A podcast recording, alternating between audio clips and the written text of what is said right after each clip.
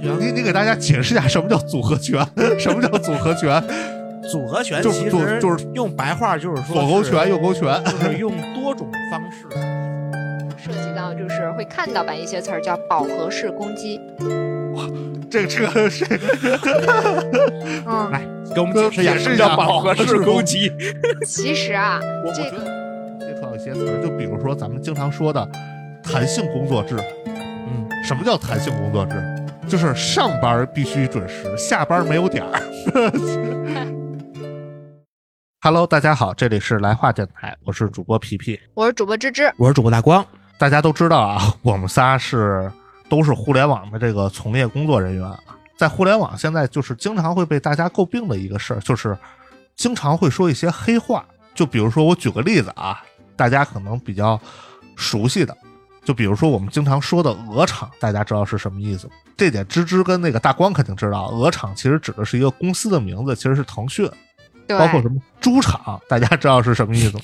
就是猪场其实是指的是网易，就是我们在为什么那么说呢？就是其实我也不知道这个是从什么时候开始兴起的啊。这个厂嗯可能大家是一开始觉得就是我们是互联网打工人，对吧？嗯就是像富士康工厂一样，然后前头加一个。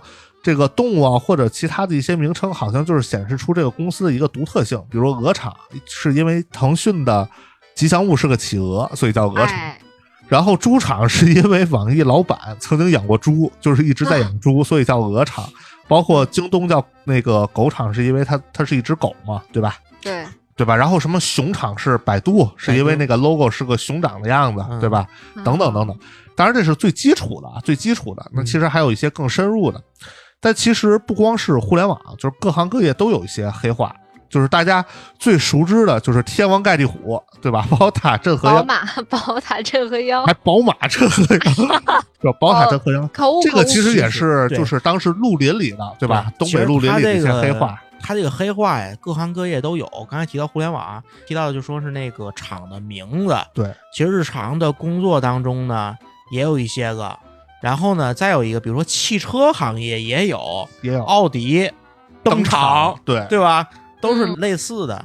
然后呢，刚才提到的天王盖地虎、宝塔镇河妖，这个其实我是觉得是黑话这俩字儿的最开始的来源。来源就是有话不好好讲，就非得用一些这个话来代替，就是好像只是行业内的人比较熟知。对，像以前比如说角行，角行就是那个扛大包的码头的搬运工，然后还有进林子的，那叫什么？就是以前看闯关东。闯关东什么伐木找人参的，对对对，老独臂他们，对吧？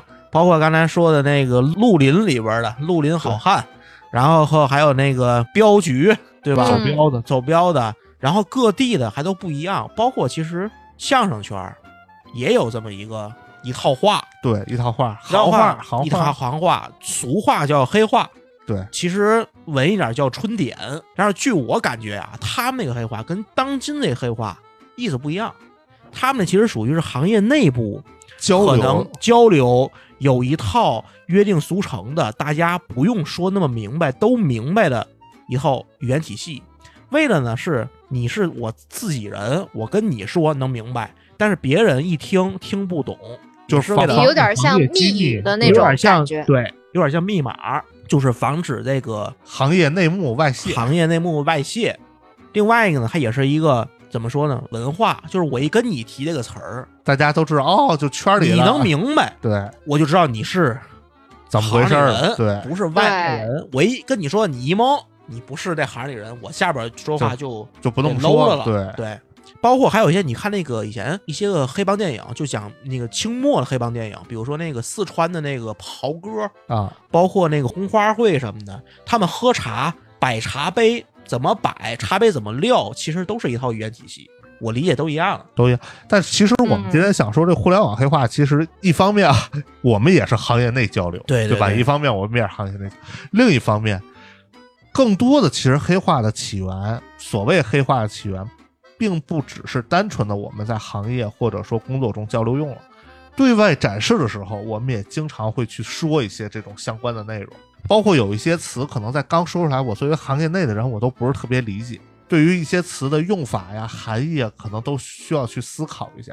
我不知道你们两位在工作中有没有当时碰到过这种？我觉得是这样，因为咱们听众中可能虽然说互联网的这个听众可能会比较多呀，年轻人年轻人会比较多，但是也有那些个就说是传统行业的，或者说是比较成熟一点的听众。我觉得是不是你先把黑话举个例子先说一说？我举个例子啊，举个例子，呃，像我们在工作中经常用的，就是在我们节目开始之前，我们跟大光讨论，大光说了一个词儿叫“对齐对，”，对齐。嗯正常我们在工作中说对齐，其实这个对齐有很多意思。第一就是主要的它的一个核心意思是达成共识，潜在的意思，比如说还有一些，比如对齐，我们对齐一下，就是我们找地儿开会讨论一下，嗯或者对齐一下，就是说我们把这个事儿看看标准是不是统一一下，嗯，就等等等等，就它其实有好多意思，对吧？就是比如说对齐、拉齐，其实都是一样的。对然后包括其实我们在业务中经常用的，就是我作为运营，经常我们用的业务闭环、业务生态，嗯，对吧？嗯那个产品赋能，嗯，对吧？叫用户增长等等吧反。正我我啊这边经常用的，比如说用户心智，然后组合拳，组合拳，对，嗯组合拳，你你给大家解释一下什么叫组合拳？什么叫组合拳？组合拳就是就其实就是用白话就是说是左勾拳、右勾拳。就是用多种方式一起共同作用到一个事儿上，其实就是合啊作，你知道吗？就是把各个的各个的方式吧，都作用到一个事儿上，就是打一套组合拳，嗯，对啊，还有勾兑，勾兑啊，勾兑，勾兑。勾兑就是明白意思，大家就是讲白酒勾兑一下。对，勾兑嗯就是把各方面不齐的一些个意见啊、做法啊调成统一的一个共识，有点跟对齐有点像。芝芝说说你们那个数据圈都是什么呀？哎，那我们这当然就就是，当然可能我觉得不是黑话啊，就叫复盘。啊，复盘，对，呃，商分里头就是特别在商业的一些呃分析和那个竞对分析里头，会有涉及到，就是会看到吧一些词儿叫饱和式攻击。哇这这个是嗯，来给我们解释一下解释一下什么叫饱和式攻击。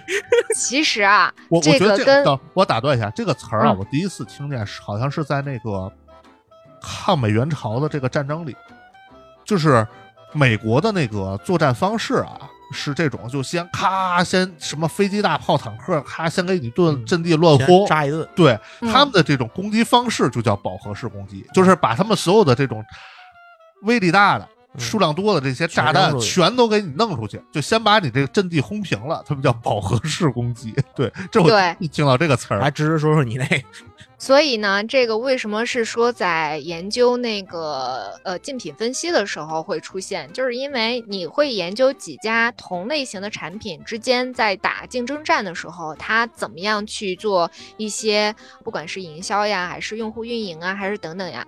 我再解释一下，饱和式攻击就是基本上它要把我们从用户的生命周期来看的话，就是从这客户一开始成为不自觉地又说出一个词儿来，用户的生命周期。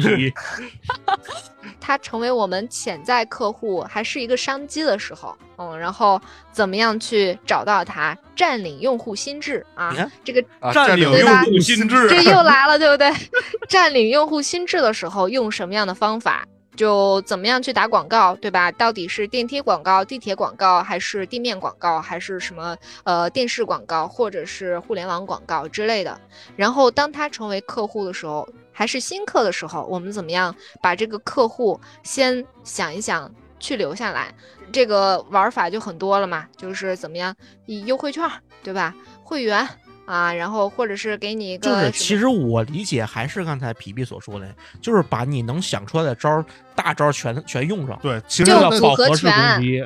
对。就是你应该不是，就是你的组合拳是打出来你的一个技能的东西，饱和式攻击是倾其所有，梭哈，对，就就是 all in，应该是仅次于 all in 的一种。仅不不不它它更多一点的是什么？饱和式攻击就相当于是说我在你 这个 all in 也出来了，all in 也出来，对，就这客户他在方方面面都会接触到这就是打比方，A 产品想要让这个用户知道它，并且应用它，那就会在这个用户能够触及的方方面面里头，都会做一些动作啊，不管是广告也好呀，还是促销也好呀，还是什么之类的。那这个时候他用的招儿就会很多，会那个覆盖。我刚想说 cover，这应该也是一个黑话了，就是想覆盖到这个客户从进来到。就是留存下来。我我我我突然明白了，我突然明白这饱和式攻击什么意思了，就是嗯嗯，在我理解了啊，就是在整个就你刚才说的用户生命周期这整个一个周期范围内，在它的每个环节，嗯我都给予它强烈的这种一些转化的一些路径，对对对，就让用户。就是他，即便他不情愿在你这儿产生价值，他也必须在你这儿产生价值他有认知了呀，对他他已经知道你了，对，然后就占领用户心智了嘛。哎 哎，对我感觉呀，咱这期聊完了之后，不是黑话也是黑话了。对，就是你看，这是我们三个人先简单的给大家说了一些这种，就是我们在行业内经常用的黑话。嗯，但其实这个黑话，就是大家其实，在工作中，不止在工作中啊，就是在生活中，其实是随处可见的。就是我们经常聊天说的一些东西，就是现在它已经不仅是工作中用，它已经分散到生活当中，融入到生活可能就融入到生活中来。就像刚才芝芝为大家解释的，只是简单的先解释了一个词儿，但是慢慢就衍生出来，就是用别的词儿解释这好个词儿多词儿，对对对对，而且其实不光是刚才我提到了嘛，就不光是咱们是从业人员会用这些，你对外宣传的时候，包括父母，对吧？他们可能也会根据你的工作或者你周围的朋友根据你的工作，他们接触到一些词儿，就比如说咱们经常说的弹性工作制。嗯，什么叫弹性工作制？就是上班必须准时，下班没有点儿。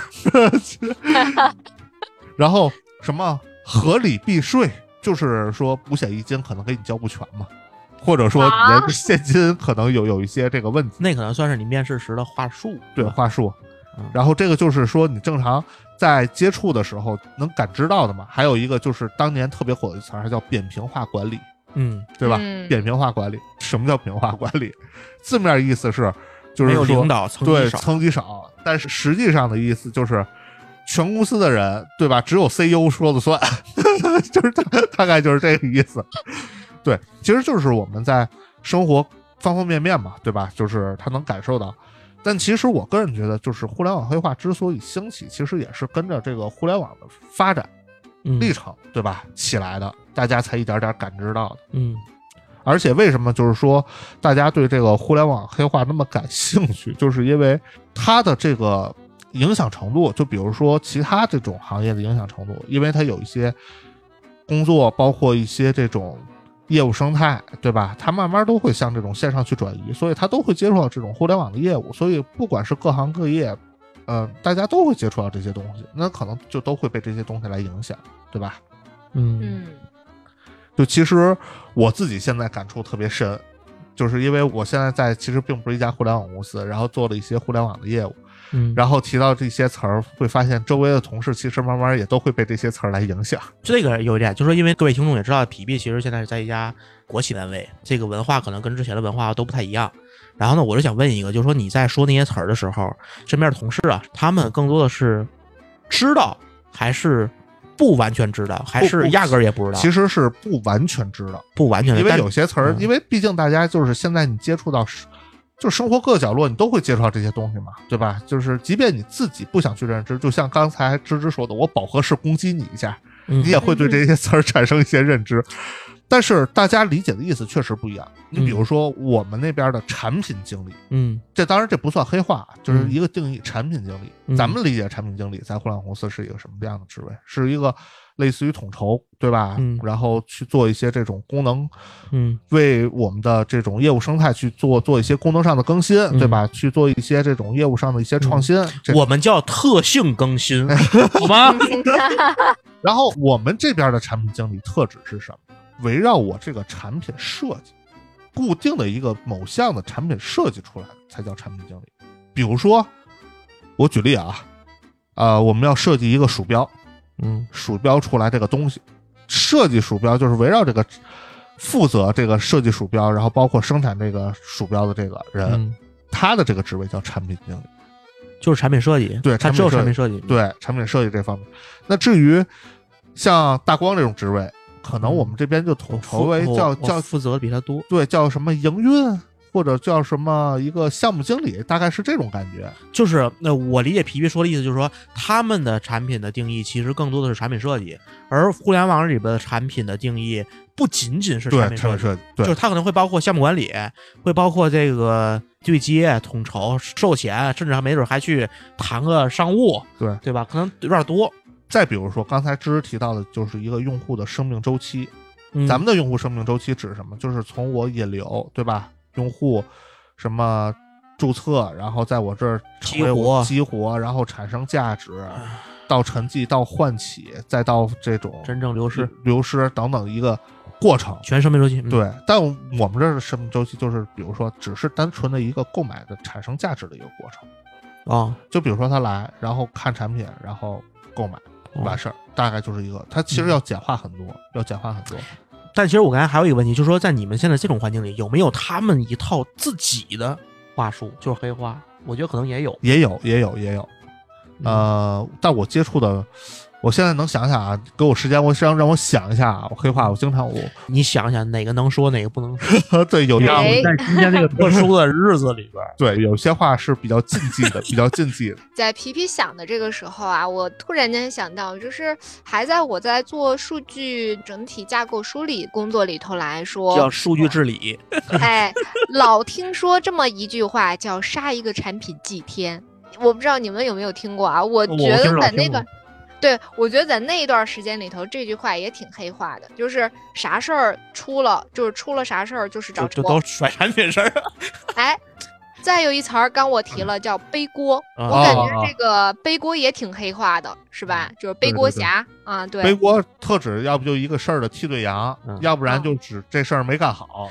背锅这负责人人其实原来也有，但是原来嗯不是那么高频率的用。对之前可能叫替罪羊比较多，我觉得对对对，对，然后那个等我来了新公司之后，我又听到了这个词儿的一个衍生词儿，叫嗯分锅逻辑。分锅逻辑。哎，来说一说这个词儿的底层逻辑是什么？这这这个我也确实是，我也第一次听又没又又长 来来来芝芝讲讲。你看这个其实是衍生的。那背锅侠的话，他可能就一个人背，或者是一个部门背。嗯分锅逻辑就是。不止这一个部门背，或者是不止这一个人背，可能要多个人或者是多部门来背，那就是一个分锅逻辑。它背后的点就在于说，这次大领导找你们这几个人一起来开会啊，开复盘会也好，或者怎么样会也好，发现这事儿做的不大好，那这事儿不做的不大好，最根源到底是谁没干好，或者是谁的目标没定好？然后这个时候就是说，会在这个打比方说，可能在会上点几个人，哎，A、B、C，你这三个人是不是没有做好？那这个就有点在分锅，就是背锅的人有三个啊，然后我现在就是在分锅，到底你 A、B、C 分别背多少锅，然后背的这个比例又是多重，就类似这种的有。比例呢？哦嗯，对，就所以这叫分锅逻辑。哦，就这又学习到了，又学习到了是。然后我其实刚才想了一下，我这边好像没有说特指一个黑化的一个逻辑，但是有一个词儿叫产品上线。嗯我们这边产品上线，就是咱们正常指一个产品上线是这个东西就是在线上可以应用了，前端有展示了，对吧？嗯功能更新了，对吧？嗯我们叫产品上线。嗯，我们这边现在产品上线就指过审核了，产品过审核了，过资管审核了，但是你想说你那个产品是什么产品？就是保险产品，是个保险产品对品，保险产品、金融产品吧，是个金融产产品它不是一个软件产品，对对吧？嗯我们这边就没有特指是一个软件产品上线，就就比如说咱们的功能上线，嗯这个就好像就没有一个词儿来特指这个东西，就可能就是说更新了，要不然就是说这个功能有了。我一直想说一个点，就是产品来讲，不只是互联网公司有，然后呢，其他传统行业它也有，对，包括这个职位在最开始的最开始有的时候啊，也不是互联网，也不是 IT 业有的，是传统的快速消费品，保洁先有的。他那会儿他的产品是什么？香皂，对，是那个对，就类似于这种，他是刚才说的金融产品，他们的那个定义跟 IT 里边这个产品定义是不一样的。对对，包括其实我刚才想了一下，就是这近一年吧，应该或者说这半年，其实大家听到的一些词儿，最流行的一些词儿是什么？优化、毕业。毕业是最近的。对，就是他们哎、是这个就这些词儿，其实是真的是把裁员，对吧？辞退，就是等等这些特别不好的词儿，成了一个美化成一个特别特别优美的词汇。太会包装了。而且它这些词儿里边吧，其实是有一些细微差别的。对，优化跟裁员是不一样的。对，优化就是你这人可能做的不好，然后我给你优化掉。嗯对然后就是或者根据我的裁员就不是你像知识说无啊差别。对裁员的话，它甚至有点无差别。就优化的话是这个市场环境不管好还是不好，不好我们都有优胜劣汰。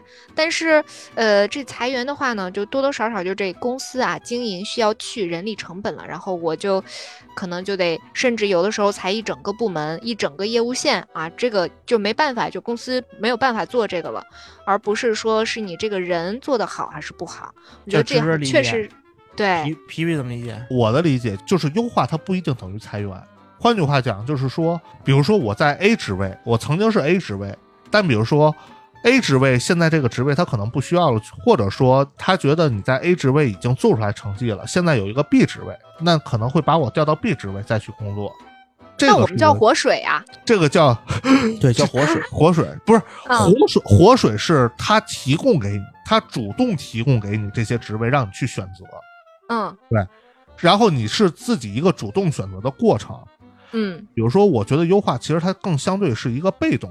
换句话说，就是说现在，比如说，我还是有我刚才例子，就是我现在本身是 A 职位，但公司现在决定把你调到 B 职位去任职嗯，那不就转岗吗？转岗。其实我觉得这个相当于是一个优化的一个过程，或者说我们的部门有一些大的部门合并，对吧？或者有一些部门拆分，为了我们业务更好的前进，做出来的一些业务上的调整还。有还有一词儿，这叫异动。异动，对异动，我这么会儿也不能仨词儿了。对我我这是为了白话解释给咱们听众啊。对，你看优化这一个词儿就多个场景都可以用。，包括其实裁员，它只是优化的一方面。就像刚才知识提了，就是说我因为一些成本的考虑、一些业务考虑，我去裁员了。其实它也是为了我的工作来优化的。所以说，就是我的理解，就是优化不一定等于裁员。按严格意义上来讲，它不一定等于裁员。对对对，但是现在的目前来讲的话，对于公司来讲，就是说，他不管出于任何目的，他裁员了，他不能直接说裁员，他就只能说我叫优化。但是啊，就是说你们可能更多是从这个咱们自个儿的角度上去看这事儿。啊、如果你从这个部门角度来看的话，从那个公司最高层从组织也不是说最高层吧，就从这个组织来看，也没有那么高啊。你们部门优化什么意思？就是说我把你这个人给优化掉了，但你 high 抗还在。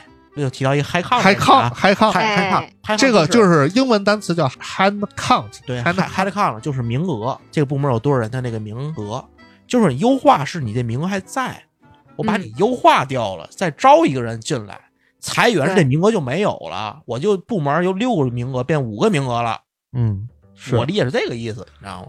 嗯，所以就是除了优化之外，还有一个毕业。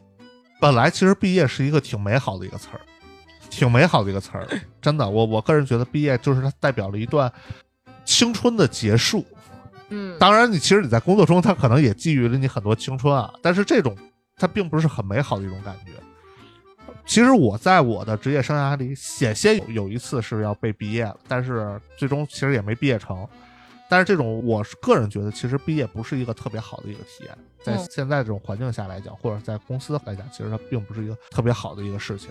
所以说，就是这些曾经特别好的一些词儿，然后在互联网用之后，就突然让大家感觉这个词儿被大家用的可能有点厌恶了，甚至说有点被这种做法所恶心到了。我个人觉得是啊，对，对他甚至吧，就是刚咱们说了什么毕业呀，还有优化呀，那它还有衍生词儿呢。我我也是最近才知道，叫去肥增瘦，寒气吹到每个人头上。呃，还有什么来着？叫那个挤掉水分啊，挤掉水分，通通都是类似于优化和裁员的意思。向社会输送人才，对，哎，王掌掌握精髓了，掌握精髓了，这个方法论已经被我拿捏了。拿捏了，哎拿捏了。刚才其实提到这么多这个黑话也好啊，就这种各种词儿也好，其实也是一种语言的，你说叫进化还是叫异化？这个里边就包含刚才说的职场里边的，包括互联网里边的这些话，甚至还包括一些个网络语言。对网络语言在你比如说 YYDS，对吧？嗯，YYDS 内卷，CP 对 CP 就这种的吧，克 CP 就这种的。你说语文老师是不是得气死？就你，就你这个东西吧，嗯，都是潜移默化的。其实咱们的小学最基础教育的时候，其实没有这些个网络用语。等到咱们有这些网络用语，可能都到中学了，可能那会儿就有自己的一个那会儿就开始就是相对成熟的心智了。呃当年的非主流火星文火星文。但是我想说，就是什么呢？如果现在小孩儿他就出生在这样的一个环境里面，他小学写作文的时候，就是接触的是这些词儿。你比如说，你同小孩儿他不懂啊，他不懂什么场合应该用什么样的文字。你比如说写一个考试作文，里边出现了 YYDS，你嗯你，说你说现在老师是接受还是鼓励他，你还是不鼓励他？这就其实是一个争议点，争议点包括现在是国家语言的这块儿的这个这个机关啊，就是对就是研究语言文字这种研究学会也在说这个东西。你说到底应该来讲，一方面语言是生长出来，语言是用的，得随着你的用的过程不断的去进化。另外一方面呢，你说你把这些东西吸收进来，我觉得啊，如果将来比如说咱的下一代或者咱下一代的下一代看到了语文小小学课文里边是这些词儿，是多少有点不像话，你知道吗？对，而且你说这些词儿，小孩子现在学东西又很快，对吧？他很容易把这些词儿就学过来，对吧？一说啊，听见爸爸妈妈经常说这些词儿，他可能一下子就学过来。但是你说本身这些词，他也没有说用法上的对与错，嗯，对吧？它就是一个环境。对，我记得我小时候写作文用的词儿，我有一阵儿特别爱用大词儿，那些大词儿都从哪儿来的？你知道吗？磅礴，啊，都是都是从新闻联播，新闻联，播里来，就是什么展开一个新的纪元。你说一个小学生写作文，你怎么展开一个新的纪元？写写的老师一看这写的就是展望百年，对吧？就这种词儿，小时候特别爱用。其实当时是怎么来的呢？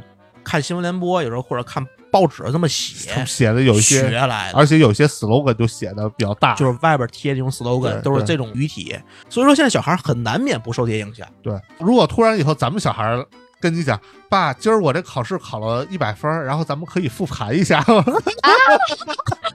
天啊，你这孩子也太内卷了吧！不只卷自己，还卷他爸。对啊，说你，你说你，你觉得这事儿是你是高兴的，还是你是想哭呢？对吧？这这别说小学生写作文啊，我最近这段时间不是开始写什么成功日记嘛，然后我就发现吧，我这个太受我这个工作的影响了，就是老爱写一二三四，我就觉得就我现在也是，我现在写个东西就是特别喜欢，嗯比如说分析东西出来，就是说一如何如何，二如何如何，就把这个东西列出来，条条框框写下来。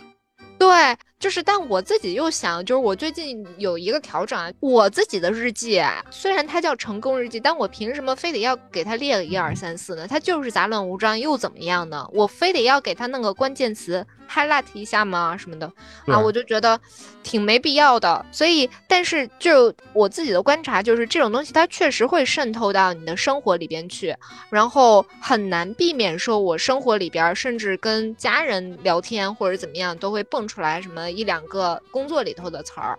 这个确实，刚你们提到这个小学生啊，或者是生活里头的一些黑话，包括什么呃 YYDS 呀、什么之类的，我记得我很明显记得，我有一段时间非常讨厌“绝绝子”这个词儿，满世界都在“绝绝子”，咋了？真的绝后了吗？我就觉得 这个词儿用的真的是让我觉得有点难受哦。嗯，包括其实你你说的这个缺子，我觉得就是我个人觉得啊，其实它很多时候其实也是随着这个下一代人之后的这些人成长起来，嗯他们独有的一个语言体系。其实它并不适用于咱们，我都不知道这词儿怎么出来。就可能不适用咱是呢不适用于咱们这一代人。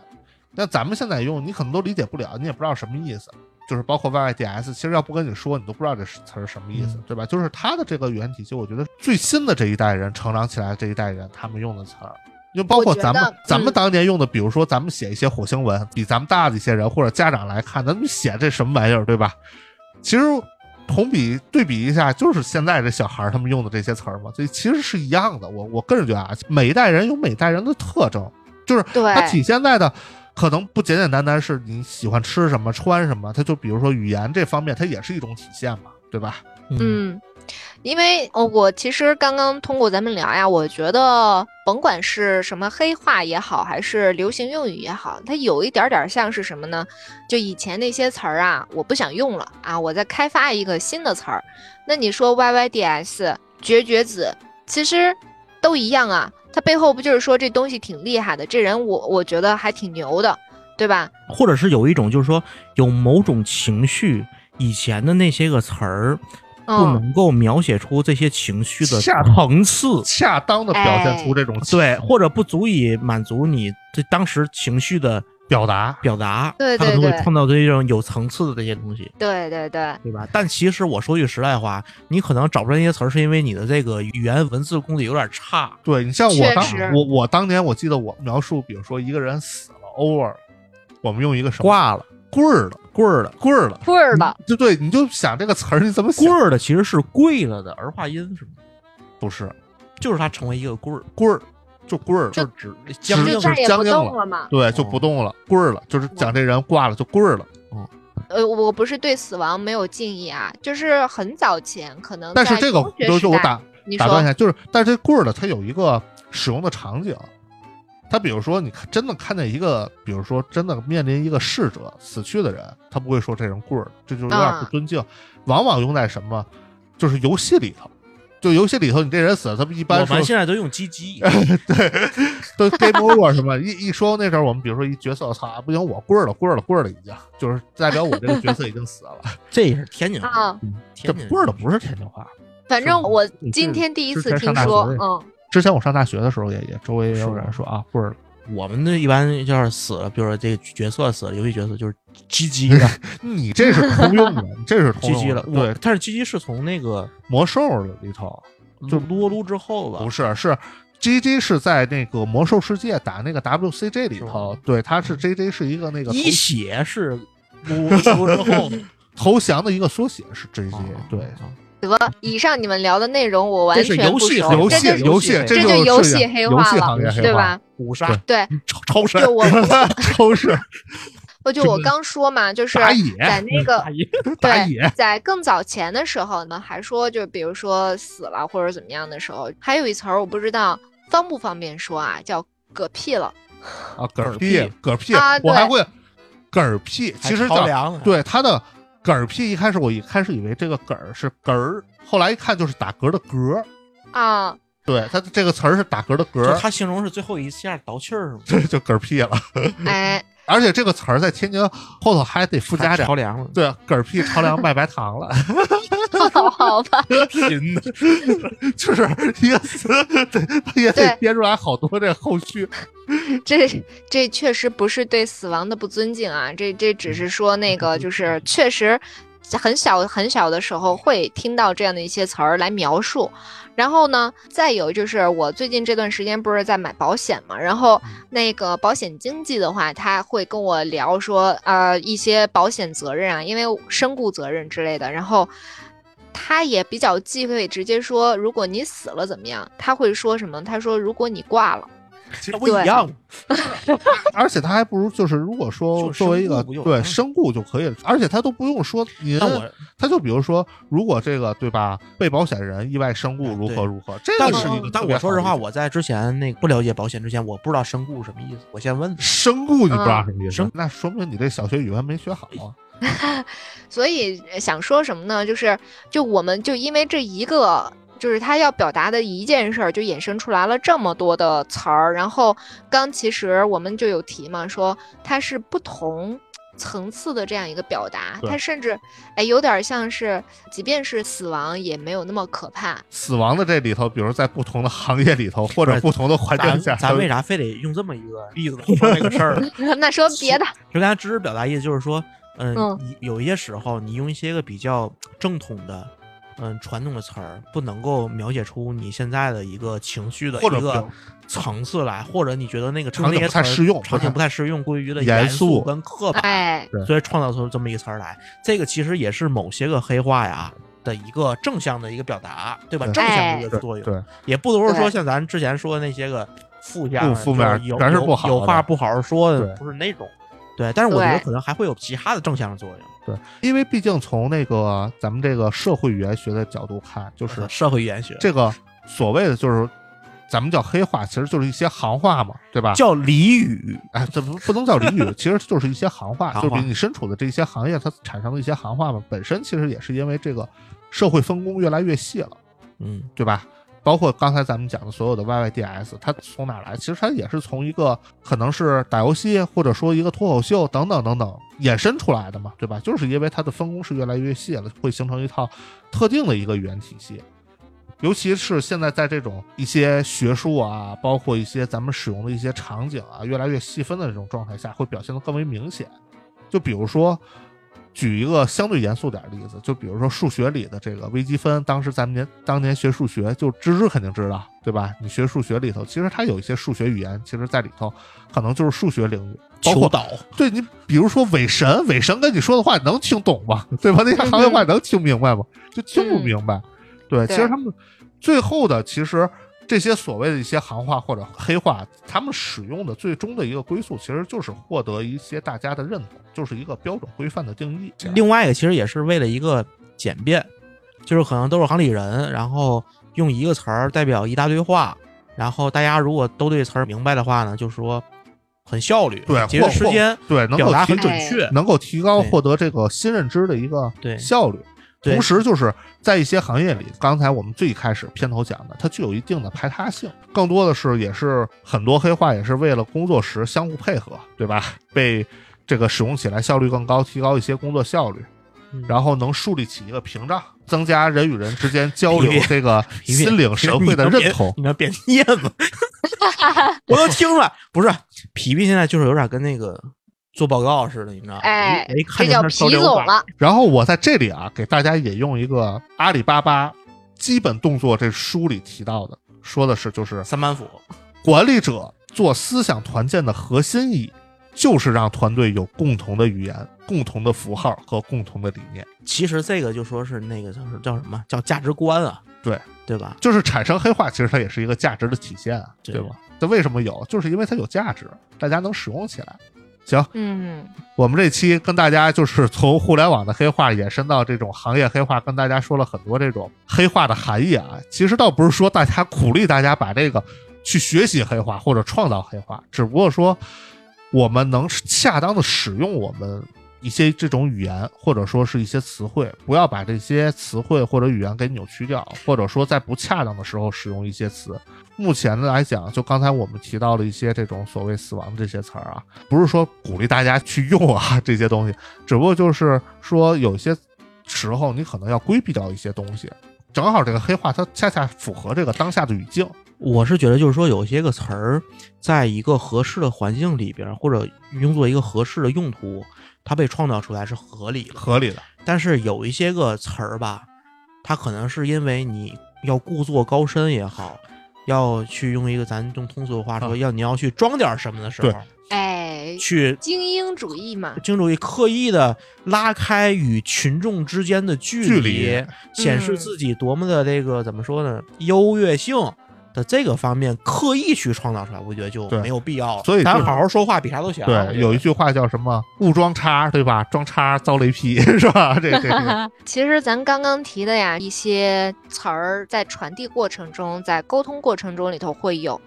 我觉得呀，一开篇的时候，大光其实还有提到说，呃，像那个《绿林好汉》里头用的那嗯种话，它有点像是密语啊，就大家似乎我说了这个话，你字面上理解是你行外人的理解，你行内人理解就不大一样了。比如说，就互联网职位需求里头有一句词叫抗压能力强。嗯，啊，然后什么那个在福利这块儿的话，有什么呃包三餐、班车什么什么之类的吧。然后呢，反正现在我看就在我见包三餐的吧，我就有点肝儿颤，就是加班儿，就是加班儿，等不了。对，你看，如果是互联网从业者的话，就都多年的互联网从业者了的话，你就会觉得这个就比如说什么抗压能力强，那就是说让让你加班的时候就该加班。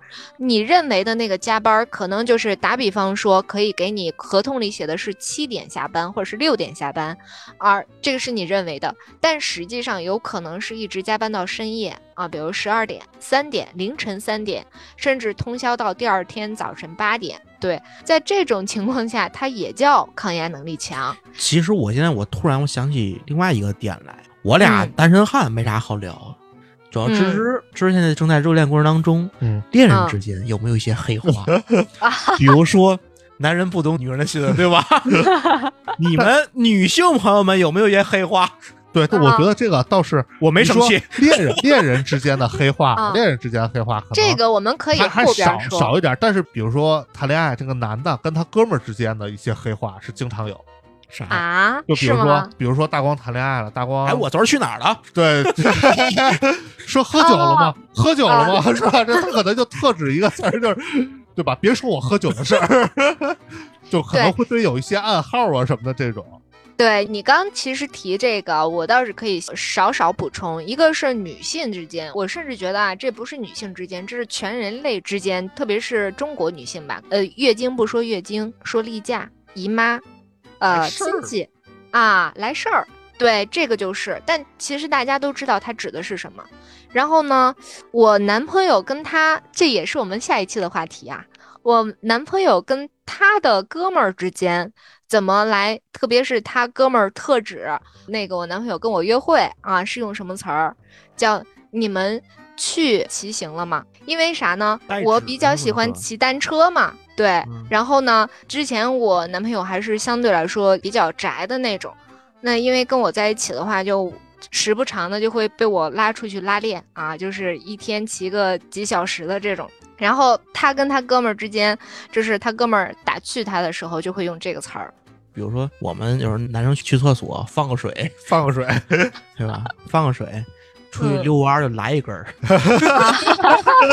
我们现在遛弯儿叫闭环，你这哎，叫闭环。你，你还说那个什么？大臂小臂。原原来 原来我在公司跟同事我们要说那个下去溜一圈儿，就一个词儿走，啊 就心领神会了。就。是这种这种啊这种，其实是我之前看过一视视频，就说男生之间由开始熟，到成为朋友，到后来特别熟，特别熟以后基本就不用说话了，就一个眼神儿，就嗯。哦，对，扬子走了走了。其实我们这期也跟大家说了很多啊，希望大家在使用语言规则上啊，还是要慎重、慎重再慎重，不要盲目跟风。不是说这个新的词儿出来它就一定正确，或者说使用起来就一定的呃适用于各种场景。我们在使用语言的时候还是要斟酌一下，对吧？三思而后行，不要说盲目的去追求潮流，或者说是一种趋势。保持自己的语言体系也是一种个性吧，我觉得。对，其实也是一种准则嘛，也是一个自我要求的一个准则。，对，而且尽量那个，反正我个人觉得啊，是尽量的还是避免那种生搬硬造，然后你去刻意的去造什么词儿来凸显什么，你还是说以表达清楚，你说出来大家都明白为准则。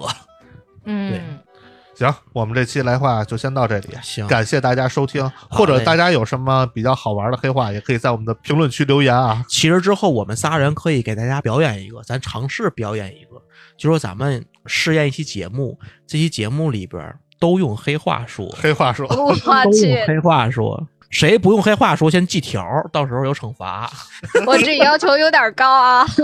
行，那我们这期嗯节目先到这里，下期来话，下期来话，拜拜拜拜。Once upon a time，有面镜子被施了魔法，它能给出这世的容颜或代谢的盔甲，它能把哑巴变得健谈，它能把各。位听友分享一个好消息，我们兰花电台的粉丝群成立了，大家可以微信搜索“来话小助手”的微信号 L A I H U A F M，记住是来话全拼加大写的 F M，备注来话听友，成功添加小助手之后呢，就会拉您进群。进群之后，大家可以近距离的与各位主播交谈，更有机会成为节目的嘉宾。在这里感谢大家一直以来对来话电台的支持，我们群里见啦！欢迎大家搜索“来话电台”，订阅我们的播客。如果你觉得电台内容还不错呢，还请大家积极的点赞评论，给各位比心啦！魔镜啊魔镜，魔镜啊魔镜，把一切变荒谬的魔镜，不是他，是在照镜子的我，对吧？魔镜。